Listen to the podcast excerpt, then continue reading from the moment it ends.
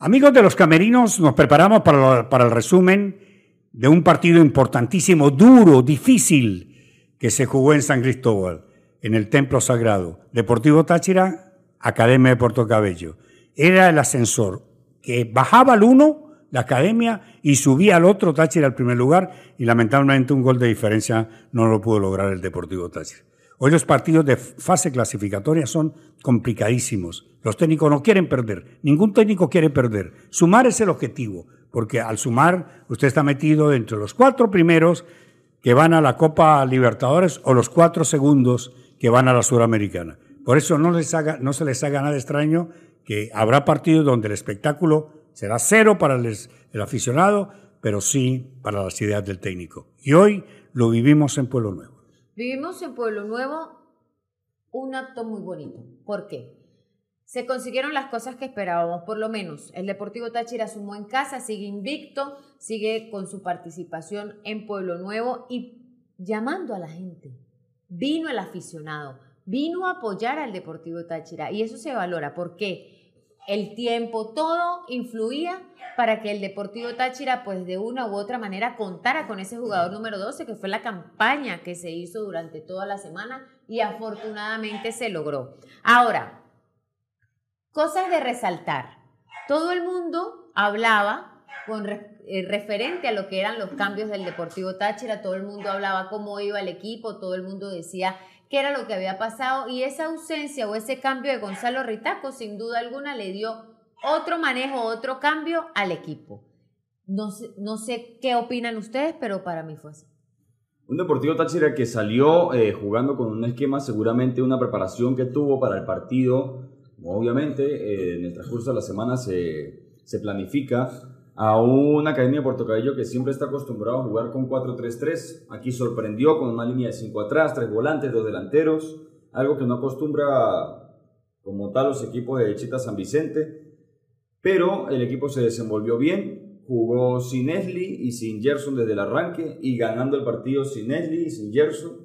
Luego, obviamente, lo que es el partido y algunas cosas secundarias que pueden ocurrir, como lo que es la lesión de Teto, y otras cosas obligaron al técnico Eduardo Zaragoza a hacer algunos cambios, pero el planteamiento le salió muy bien porque empezó ganando 1-0 y la academia no tenía destello de poder generarle peligro a Táchira.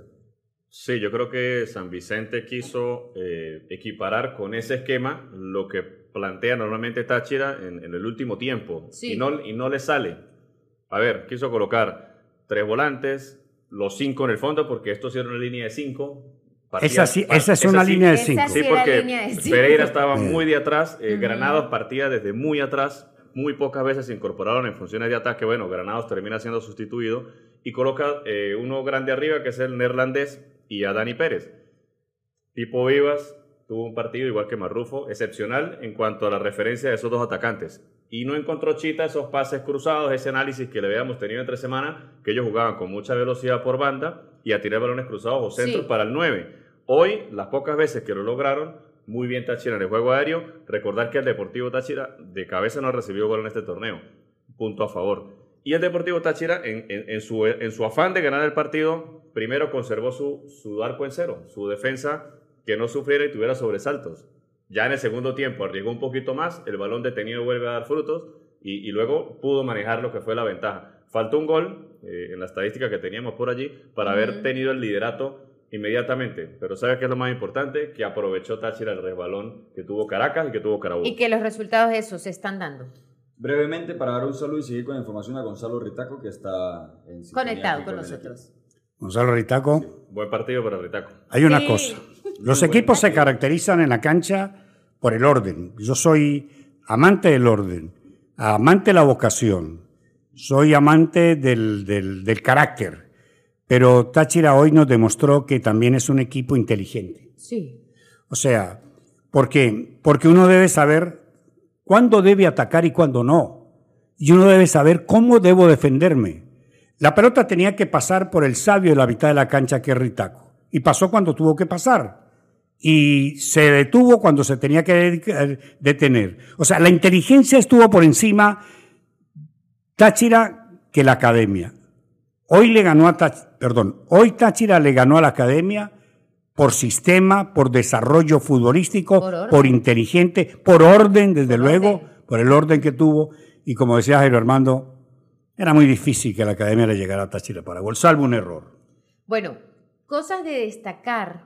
La tabla, ¿no? Vamos a estar con la tabla, porque Sí, está jugando un partido importante ahorita. Exactamente. Se está jugando Portuguesa Estudiantes, están Están empatando, vamos a estar actualizando mientras eh, seguimos con el, el análisis. Ahora, cosas de destacar. Eh, el profe Eduardo Zaragoza también hizo como un peque- una pequeña modificación en cuanto al esquema que él usualmente atacaba, eh, perdón, usaba en parte del ataque.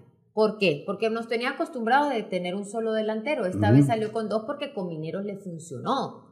Y entonces, pero el, el equipo de la academia es un equipo diferente. Esto era un partido bravo. Esto era un partido bravo, de un machos. partido bravo, sí.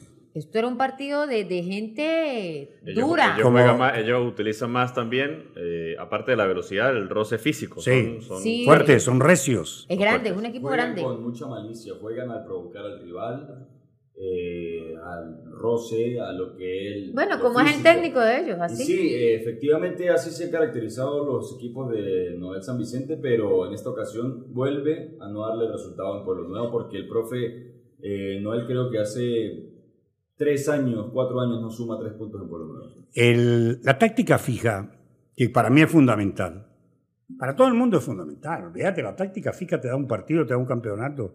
Con Ritaco cobrando, eh, se le ganó a quién en la falta de costado, que se le ganó, recién se le ganó. eh, que el cabezazo de... Sí, sí, eso fue, ya le voy a buscar qué- qué partido fue el... Y siempre está la táctica fija pendiente. Hoy la táctica fija funcionó. Se cobra el primer palo, ya se ha hecho en varias oportunidades. Ese palo lo ataca Ramos, uno de los más grandes. El movimiento de Ramos hacia el palo se lleva dos defensores.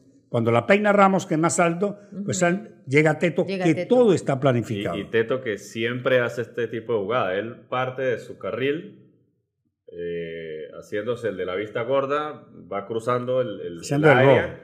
el de Mérida. Y, y de- se desmarca, se logra desmarcar y llegó ahí prácticamente debajo de la línea para porque Romero tocarlo. quedó enganchado pensando que su defensor iba a ganarle a Ramos.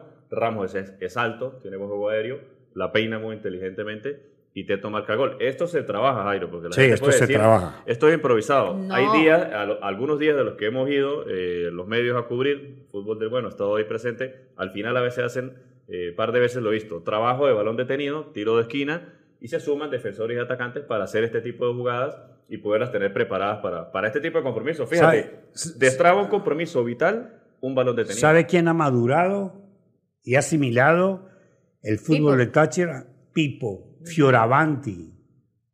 Coba hoy no anduvo tan bien. Si Coba anda bien, Los neutralizaron. sí, si Coba anda bien, si Coba anda en No su... lució, no lució. Sí, No le se, se- se comen tres. No le permitieron lucir a Mauricio porque saben, eh, creo que cualquiera tenga con tres dedos en la frente sabe lo que es Que le puede complicar. Que se luzca Mauricio Coba le puede complicar el partido a cualquiera. A cualquiera. Y si nos damos cuenta lo que fue el trabajo de Ocio y de algunos jugadores que entraron de bueno en recambio en algunos momentos, Kaki y Rivero, pareciera que tuviesen algo personal con Mauricio, no le permitían siquiera recibir un balón. Intentó hacer un taco que resultó, Casi termina en Se la gol. robaron. resultó en Se la robaron. Sí. de No la hizo más tacos. No lo hizo más.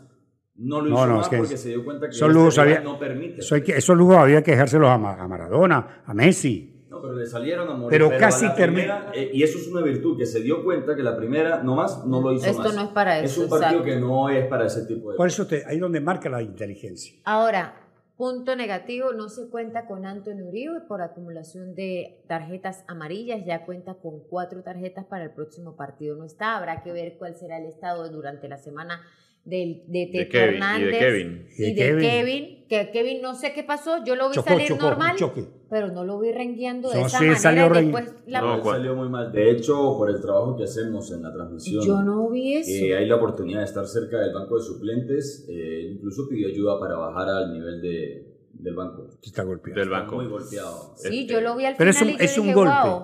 no, es pero un golpe. golpes. Eso se lo saca. Son los golpes Sí. en cuanto a lo que es el partido, el desgaste físico. Primera vez que juega más de 45 minutos de que llegó a Táchira. Recordemos el partido contra Minero, jugó 45 porque no está al nivel físico de sus compañeros. Hoy era un día para seguir celebrando. El Día del Niño y el Día de las Carmen.